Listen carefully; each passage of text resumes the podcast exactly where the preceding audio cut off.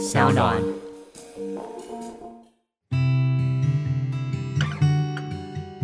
嗨，大家好，我是嘉凯，是个导演，也是个创业家。在疫情来的当下，我希望可以透过 Podcast 陪伴大家一起度过这段不容易的时间。而这个疫情期间限定的节目，我把它取名为《被限制的选择》。将会在第三集警戒解除前的每周一到周五的晚上进行更新，而我相信疫情一定会度过，但也希望在这段被限制的时间下，我们依旧可以拥有自己的选择。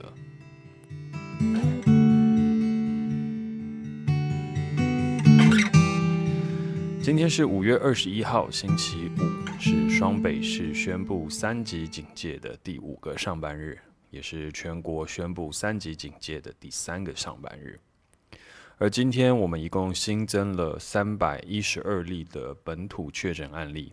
累积到一千九百八十例的本土确诊案例，总共累积了十五例的死亡案例，而全台疫苗接种人数达二十六万四千五百八十九人。好，那今天的确诊人数确实是偏高的哦，但没有指数性的成长，所以还称不上危机。不过也考量到台湾目前筛检的能量以及速度，所以我们还是必须要非常审慎以对目前的疫情的发展。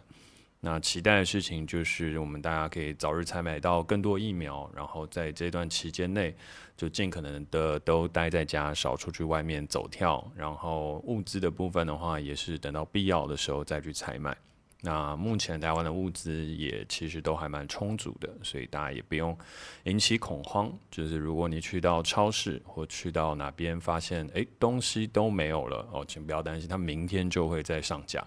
只可惜会有一些人抢得比你快，但是当那些人抢到自己家仓库都满的时候，那也就是我们差不多哦可以来安心选购的时间。好，那因为今天仍旧没有新的留言出现，然后也没有观众再寄信给我，所以本来打算要直接跳过一个别人被限制下的一天，要开始聊自己的哲思了哦。但我后来发现不应该这样，因为如果是一直直接就切入到哲思主题的话，就会让这个充满陪伴感的节目会感觉到令人过于的生硬。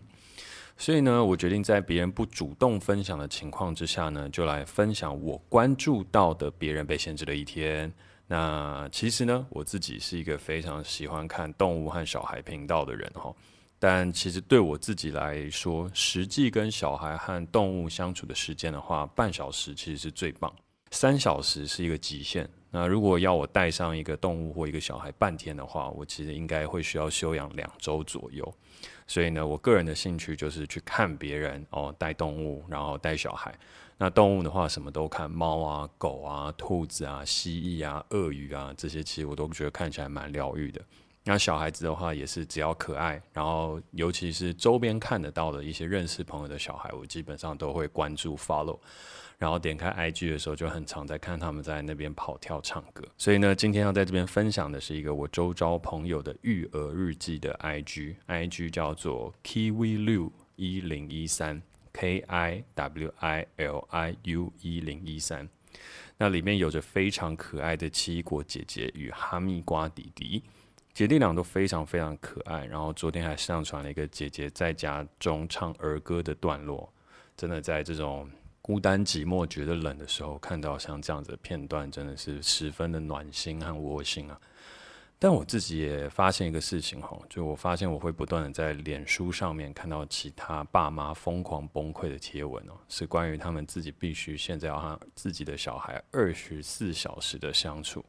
啊，相处的状况堪称是第三次世界大战，然后每一个人的情绪都面临了崩溃的边缘。然后再对比我 IG 上面看到一个如此温馨可爱的图片和影片，那我就不禁感觉到了，就像是在同一个世界两个角度一样。然后我也不禁会想，究竟奇异果与哈密瓜的父亲，我们前 Line TV 执行长 David，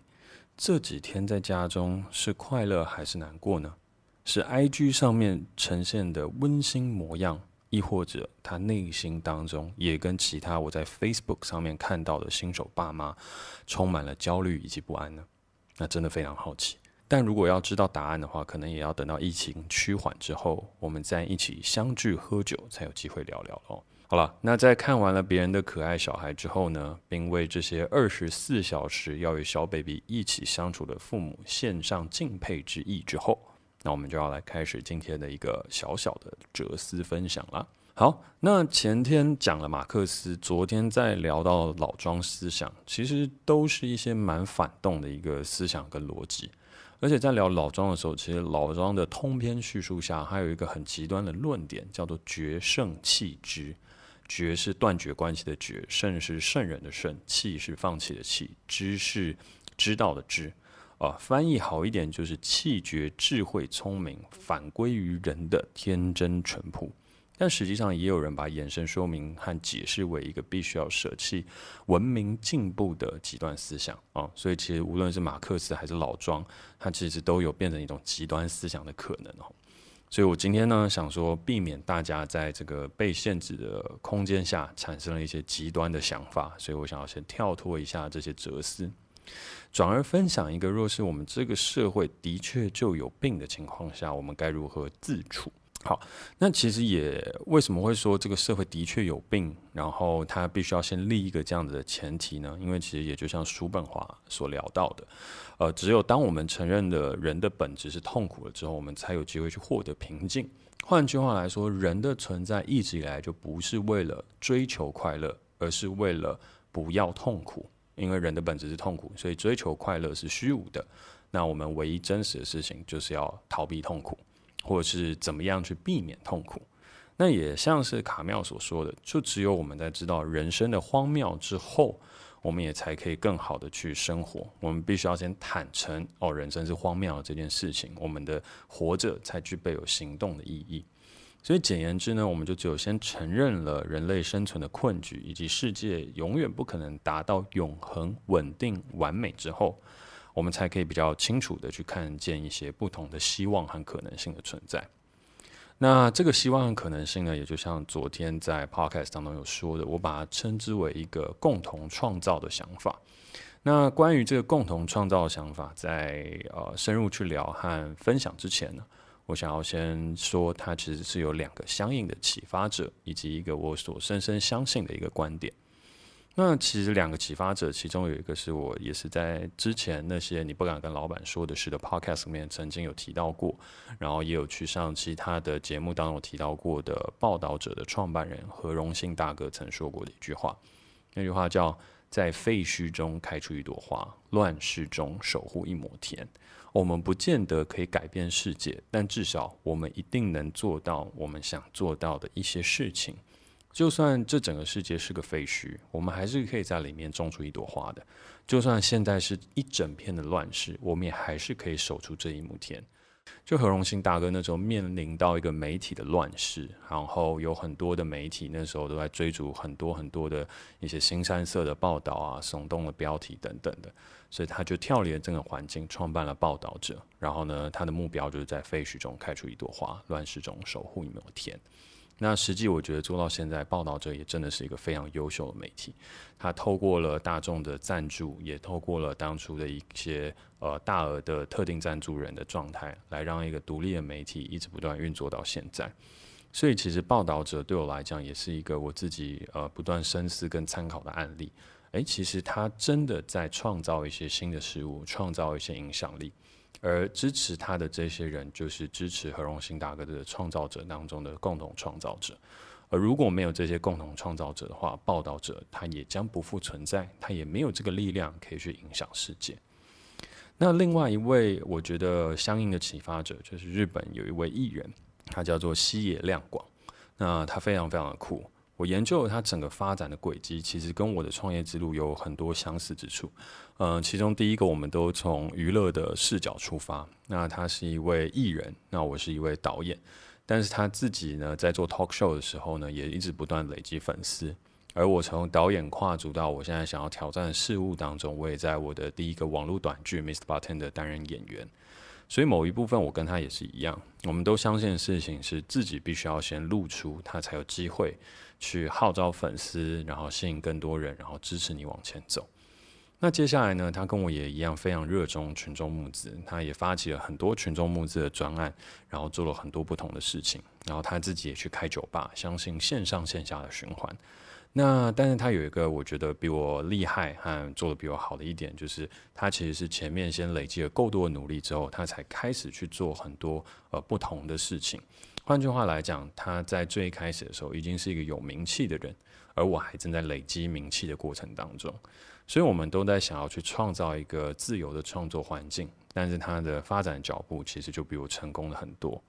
他现在正在经营一个付费的社群，那里面有六点五万人，月赞助金额如果以六点五万人来算的话，大概是一千六百五十万新台币。但是他自己曾经有对外公布数据，是他大概是一年会有两亿二到两亿四，所以可能正确来讲的话，他应该会有两千一百万新台币左右的赞助额。但我就先以最低的基础，就网络上公开资讯可以看到六点五万人来算的话，那他一年也将近会有两亿新台币的呃赞助金额，或是我们所谓的订阅金额。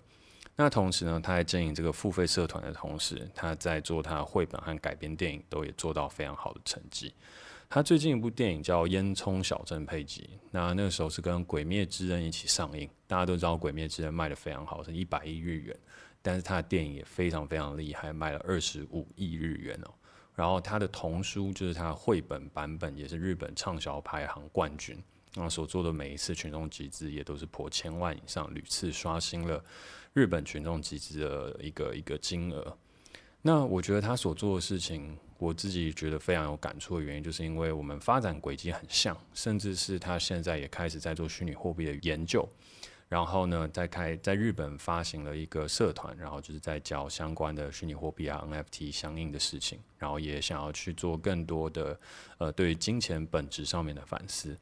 那我猜我应该嗯、在这一次的 podcast 当中，就是这一段疫情期间的 podcast 当中，应该会有一集是特别来聊细野亮广的，因为我也还有买了一本他的书，然后我觉得里面有很多想法值得跟大家分享。那我这边就先不细谈。那最后呢，也其实就是我一直笃信的一件事情哦，群众募资。我觉得在网络时代下，其实网络方便了我们许多，让我们的善意可以更好流通，让我们有很多的东西可以以不同于以往的形式开始进行。那我觉得群众募资就是一个非常棒的事情。我从大学时期就一直不断在尝试去做群募，因为我一直都会觉得来自支持你群众的钱，它才是最棒的钱。那如果可以像这样子的善意，然后这样子的的循环，像是滚雪球一样越滚越大的话，那我就觉得这是最最最棒的事情。那在创业了之后呢，我更大胆想要去尝试更多群众共同创作的可能，因为我觉得群众募资它是大家一起募资到一笔钱去完成一个事情，那也是我自己的事情。所以呢，我那时候就在想说，诶，那除了群募之外，我是不是还可以再去做更多的事情？例如说共同创作啊，利用群众力量去做更多事。所以我就开始了一个共同创作的尝试，然后把这一整个计划把呃命名为沉浸式娱乐。但后来发现，其实它会有一点小问题，就是群众募资是行得通的，但是群众创作其实不一定行得通，因为创作它其实都还是比较偏向个人的。那群众共同创作，它比较最多就是一个做一个作品的机会，它很难形成一个可复制的形式。嗯、这个部分的话，我其实之前也有跟呃群众募资的一方巨头林大涵，贝壳放大的创办人，然后最近他有一个新的募资平台叫挖贝上线了，我就有跟他在聊群众募资，你自己有想过什么？我记得好早以前的时候，我们有在讨论群众智慧、群众共创。然后群众等等相关的事情，但我觉得到目前为止，群众募资跟未来的股权式募资，它好像还是一个比较好的解法。目前群众智慧的这一块跟群众创作这一块，都还没有看到很显著可以复制的案例。那我也是今年才真的发现一个事情，所以我一直都误会了。其实，呃，我一直以来该努力的目标，本来就不应该是群众的共同创作。因为共同创作这件事情，它首先就会先排挤掉。如果我不是一个想要作为创作者的人，我天生不是一个诗人、艺术家或画家、导演或者摄影师等等的，我不一定会想要参与到共同的创作。但是其实我们都想要在做的事情是共同创造，就是我们是在共同创造一件事情。就像我最开始举的那个例子，嗯，报道者他开始成立了之后，如果没有这些人透过了一起的努力推广，然后赞助等等相关行为，我相信报道者是没有办法走到现在今天的这一天。那你说他们不就是订阅付钱吗？不，我觉得不只是这样，他还有很多更深层的力量跟无形的影响在推动这整件事情的发生。钱只是最显而易见的一个观点和一个我们可以发现的事实而已。它背后代表这个人数跟所动员的策动的力量和这些人展开的连接，以及他们实际生活当中为报道者这个名字和他的理念所做出来的行动，我觉得那是更难得可贵的事情。好，那回过头来的事情是，如果每一个人他都不是创作者，都不一定是诗人、作家、艺术创作，那但是每一个人他会是什么呢？我相信每一个人其实本来就都会是一个独一无二的创造者。本自具足的拥有创造力，可以创造出各种事物，以及最重要就是价值观。而我也相信，人类之所以具备思想以及独立思考能力，就是为了让我们去创造价值观的。那我觉得创造价值观，这真的是一个我们与生俱来的 gift。但是随着社会环境的教化，我们会逐渐失去了这个独特的创造力，并在这个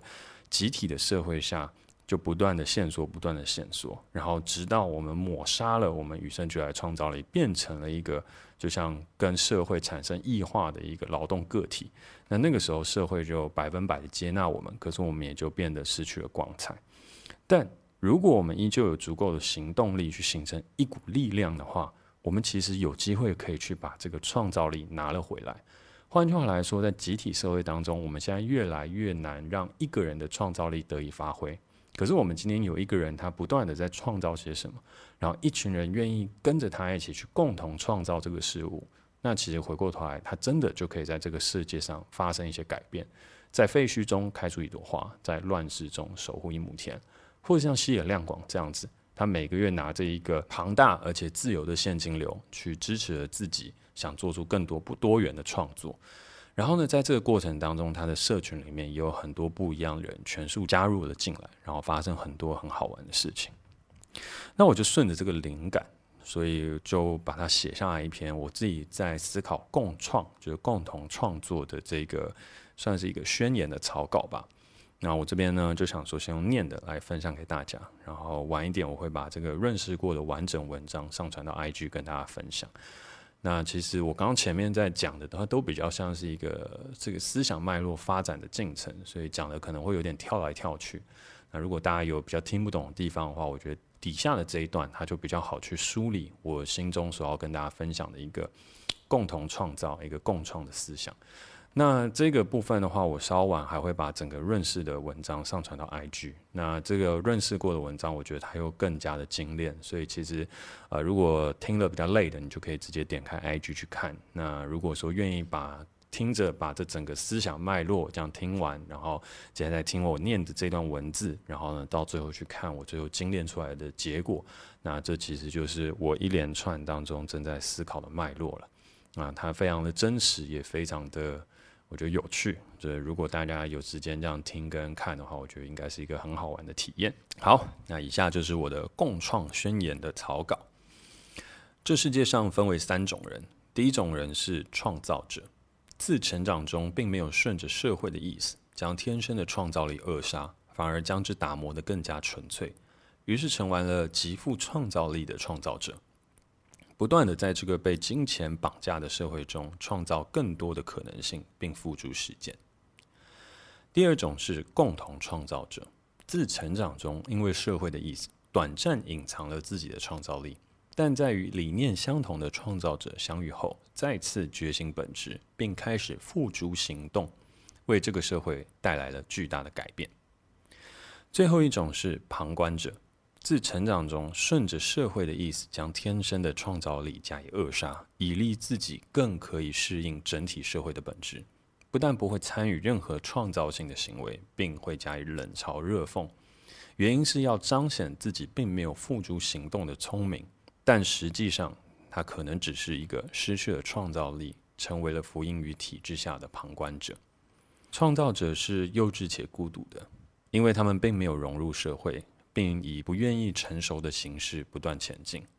所以对于每一个创造者而言，他的课题便是寻找到足够的共同创造者，形成一股力量，足以让他的创造性在面对社会碾压时，有能力可以生存并成长茁壮。我们来到了一个分众共创的时代，一个不是要打破同温层，而是要打造更多不同同温层，并包容彼此存在的时代。因为生而为人，我们本来就不同，没有必要所有人都活成一个模样。当你看到这段文字，若感受到共鸣，若感受到不孤独了，原来理解到了活得这么累，并不是自己的错。那请你继续坚持你的生活，持续创造那独特的价值体系。不要因为社会现在给了你难堪，就以为你是错的。而若你有被这段文字触动，那我希望可以邀请你一起成为我们的共同创造者，一起来创造一个不同价值的同文层。最后，若你觉得这段文字只是个笑话，打算继续站在一个没有行动、绝对安全的制高点上，冷眼旁观或批评这一切，我觉得这也没关系，因为我尊重你的选择，而我也不会害怕你的攻击与批评。所以，请你务必好好按照你的意思活下去，并在健健康康的活到了退休之后，在算着存款与死亡的倒数计时时，不要后悔自己的一生。怎么到最后，可能会像是一个没用的机器，被社会残酷无情的淘汰，而不像是个人。好，那这个是我的共创宣言当中的一个草稿。那其实呃，如果你对比上我等等 IG 要发出的这个共创的宣言的正式文字，呃，你会发现它里面少了很多的愤怒，因为我觉得我那时候在打的时候，打到旁观者和打到一些东西的时候，有带来一点负面的情绪。所以其实把很多的重点放到旁观者上，而不是在共同创造者。然后在经过两三个礼拜的休息讨论，然后一些沙龙的活动之后，我就把呃属于共同创造者这个部分的东西，把它精炼得更加的完整，然后也把重点拉了回来，是要以感谢的心态和以期待的心态来撰写这个文稿，而不是以一个仇恨的心态和一个。我觉得比较带有挑衅意味的方式来去做，对，但这就是我当时写的一个共创宣言当中的草稿，那里面也还有一些逻辑上的问题啦，所以其实它也只能算是一个 draft。期待我自己现在整理完这个就晚点发出来的文字，大家就会。呃，更加的容易了解我在想些什么。好，那分享了一个大致的哲思之后，以及我现在所感受到的一些新的观点，以及可能未来会前进的方向。那接下来就要分享我自己的一天啦。呃，但在分享自己一天之前，我还是想要再拉回去再讲一下下哦。就是我觉得哲学是很有趣的，你可以从不同的思想当中碰撞出自己的感受。那每一个人的感受都不同，但是也会有很多雷同的东西。就像我讲的这个共创者宣言，其实它也跟呃何荣清大哥他所讲的，就是报道者力量跟谢亮广他所做的线上沙龙，其实都有异曲同工之妙。那我只是觉得这世界呃并不缺乏创造者，但是缺乏了很多很多温暖且具有行动力的共同创造者。那只有我们一起在行动的时候，他才会有机会把世界变得更加的好玩，更加的有趣。好，那剩下的部分，我觉得到时候会分好几段来跟大家分享。那我觉得可能其中有一段会是以西野亮广的整个案例做讨论跟分析，然后后面的话也还会从叔本华的哲学观和角度去做一些延伸的探讨跟讨论。那未来我也可能会再去找几个比较有趣的案例跟大家做分享。好，那赶快进到今天的一天哈。那今天我今天起来的时候，其实。发现有点偏头痛，所以其实如果大家感觉到我今天的逻辑和一些东西比较没那么顺，我觉得其实应该是这个偏头痛的一点点影响。但大家也不用担心，因为这是老毛病了。就是我自己都会知道我的偏头痛，就是因为嗯，可能这几天事情多，然后压力大，所以肩颈的一个老毛病复发，肌肉发炎，所以会些微压迫到神经。所以只要明后天能够好好的休息，在床上躺一下，然后嗯做好伸展，我觉得应该就 OK 了。对啊，就是老毛病，OK OK 的。然后，嗯、今天呢，我觉得好玩的事情是我在那个公司这边烤了我堂哥家里面批发的多利鱼片，就是我堂哥其实是啊、做海鲜批发的，然后他的东西都非常非常的好，所以我就跟他买了四片多利鱼片。然后多利鱼片把它那个解冻了之后，我发现我厨艺和整个思想的脉络其实不错。我是指厨艺上面的思想脉络不错了，就是我就看了一下啊、呃，目前的冰箱的存货，我就切了两颗柠檬，两颗番茄，全部切片哦，然后把它先把柠檬铺在底下。然后把多利一片放上去，然后再铺了一层的柠檬，再加了几颗的番茄，都是切成片状，加一点橄榄油，然后倒了些许甜白酒，撒上一点盐巴，低温烤二十分钟。我跟你讲，我刚刚吃起来真心好吃不骗，鱼肉非常软嫩，带一点甜味，酸度适中，我觉得真的是堪称完美，惊为天人。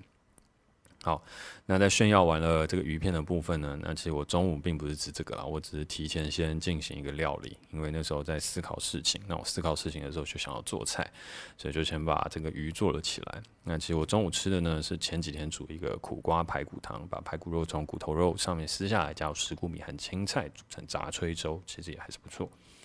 但是其实听到这边，大家应该也有一个小小的发现了哈。就是 我其实，呃，因为在煮饭对我来讲，它是一种舒压。以往都会去健身啊，还有很多跟别人聊天啊等等。那现在关在办公室，我就只能一直煮菜，所以每一次每一次这样煮，煮起来就会失手越煮越多，越煮越多，然后导致了，啊，其实煮起来很新鲜、很好吃的东西，到最后都会先冰在冰箱里，然后不然就是一次煮太多。然后虽然食材变健康了，可是因为量越来越多，所以。呃，可能也还是有变胖的一个危机，所以我现在正在努力练习，让自己啊、去找其他的转移注意力的方式，不要一直在煮饭。感谢大家收听今天的 Podcast，希望目前人生行动被限制的我们，依旧可以保有内心的自由，在限制中找到心灵上更多不同的选择。疫情是一场战斗，但也是一次我们可以给自己的警醒。想想在过往不断追求成长与效率的生活中，怎么样让自己慢下来，习惯这世界所带给我们的改变。我是许嘉凯，我现在正展开我的疫情生活后的第五天。而若你愿意分享你的疫情后生活，欢迎到 Apple Podcast 留言给我，让我有机会跟更多的听众朋友分享各种在限制之下依然保有的选择。那我们下周一见，周末我先休息一下喽。